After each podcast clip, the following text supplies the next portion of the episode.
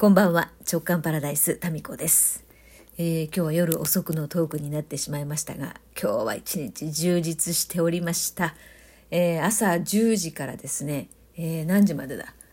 えっ、と何時に帰ってきたかな？9時過ぎ？夜9時過ぎまで。まあほぼ12時間近くですね 今日は神戸で遊んでましたえー、昨日もねちょっと喋ったんですけれども神戸で今日まで開催されていた神戸モダン建築祭という今年初めて開催された、まあ、神戸の歴史ある建物をもう普段非公開のところも回れるというそういう3日間のイベントがありましてでそれに行ってまいりました。で昨日はね一人で神戸の街をブラブラしたんですけれども今日はコミュニティクラブ JK のおよそ10人のメンバーと一緒に回ってきました。しかしね歩きましたね今日は。さっき見たら1万4,000歩歩いてます。朝からまあゆっくりゆっくりですけどもおしゃべりしながら、えー、階段登ったり降りたりえー、との建物の中をね見学するというのでで古い建物って結構階段が急だったりするので、まあ、そろそろと足元に気をつけながら登ったり降りたり歩いたり笑ったり、えー、写真撮ったりと、えー、忙しかったです。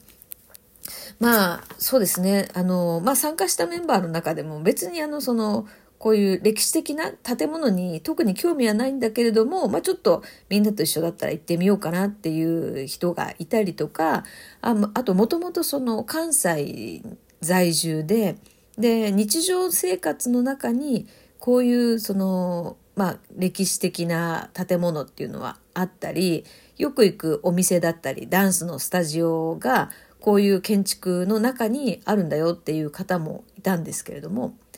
だから見慣れた光景なんだけどその歴史？そこにある歴史とかはあんまりこう聞くチャンスがなかったり。あのいつも来てるとこなんだけどこの部屋は入ったことがないとかね。そういう、まあ、地元の方でも楽しめるそういう建築祭だったんじゃないかなというふうに思います。例えばねどういうのがあるかと言いますと私たちが行ったのはですね今日どこ行ったかな、うんとまあ、まず神戸税関。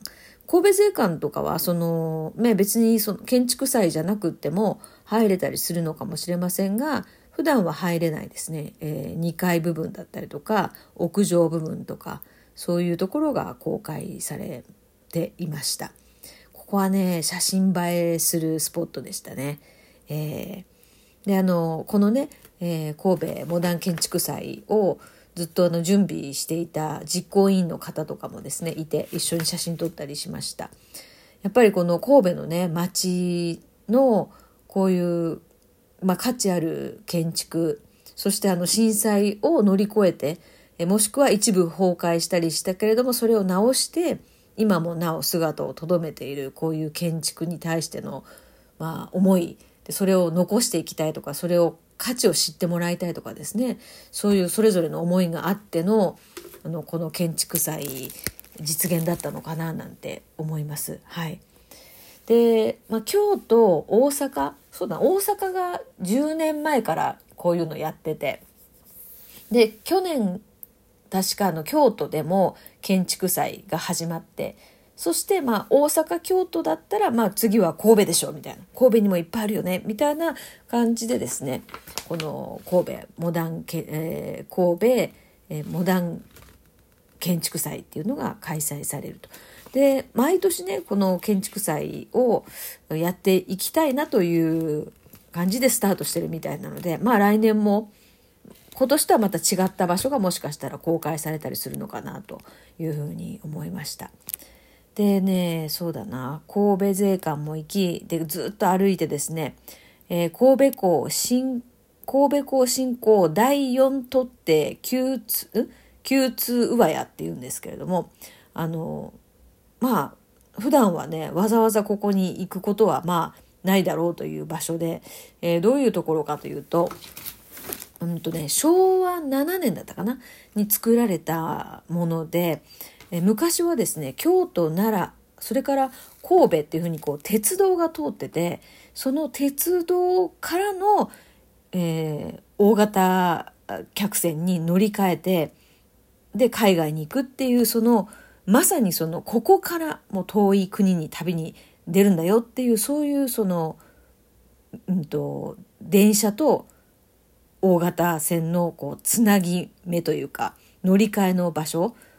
だったんですよね。でまあ逆にその海外から来た船がここに到着してそこからまあ電車に乗って、えー、また移動するとかですね。そういうもうまさにその海外との窓口という港にであったこの Q2 上屋っていうね。もうそれがねあのまあなんていうのかな。当時のままそ当時のままっていうか当時の面影を想像できるような形で残っていてで説明を聞くとですねああここに電車のね線路が来てたのかとかでこういう感じで、えー、船を見送ったのかとかどんな気持ちでここから出港していったのかなとかですねそういうことを考えながら、えーまあ、その建物のね中を歩いてみました。あとねたくさんの貨物をあの保存する場所倉庫っていうのかなそういう広いところもあってですねそこはまあ一部今も使ってるみたいなんですけどもなんかちょっと廃墟っぽい感じで、まあ、そういうのが好みの方はあのすごくねわーって興奮しながらそこを見るっていうふうにおっしゃってましたね。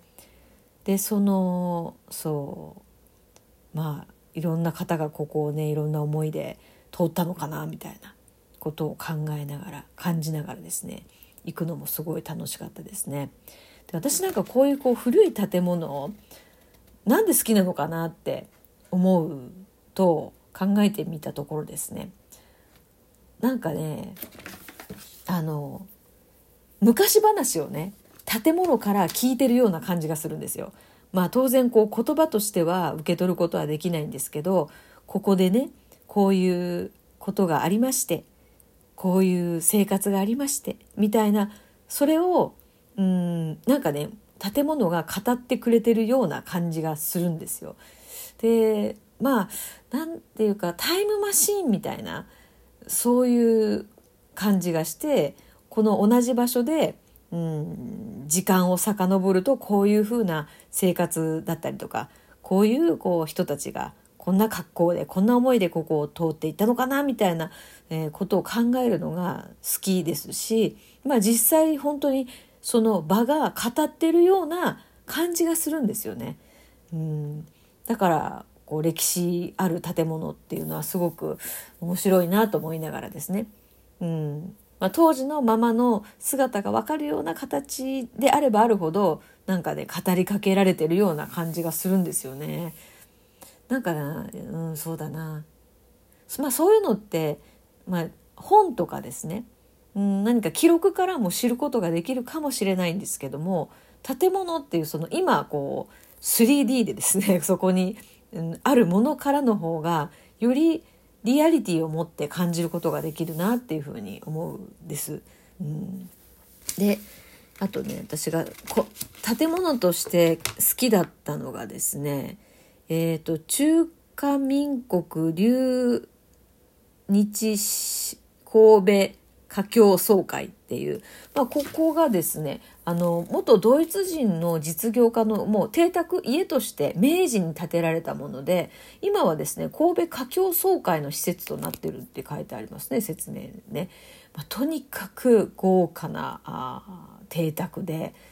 うんまあ、まあお城みたいな感じでで中のね装飾とかこう階段の作りとか窓の感じとかですね。その広さとかまあ、そのちょっと中にシャンデリアとかテーブルとかそのアンティークな家具もあるんですけども、まあ、ここだから今も使われてるわけですよね施設として、えーまあ、そういうのも暖炉とかもそうだな。すごい好みでもうニヤニヤしながら写真をですね撮ってましたね。でそのニヤニヤとどうしてもこう好きな空間とかに行くとですねもうニヤニヤが止まらないんですよね。そのニヤニヤしてる様子をまあクラブ JK のメンバーにですね なんか写真撮られたりとかして。だみんなで行くとみんなそれぞれね見てるところが違うので、まあ、そういう後からねみんなどういうところ見たのかなっていうのを聞くのも楽しいですね。あそこにあんなのありましたよねとかって言って「いやそんなの見てなかったけど」なんていうね。それがまた楽しかったです。はい、うんまあ、あとはそのねえーまあ、いろいろとその建物それぞれの面白みっていうのがあったんですけど、まあ、神戸のこの街っていうのは今回のこのモダン建築祭で見られるところのみならずもうあっちこっちにですね素敵な建物があってでそれが今もなお使われてて、まあ、カフェだったりとかうん、まあ、ちょっとしたなんかワークショップが開けるレンタルスペースになってたりとか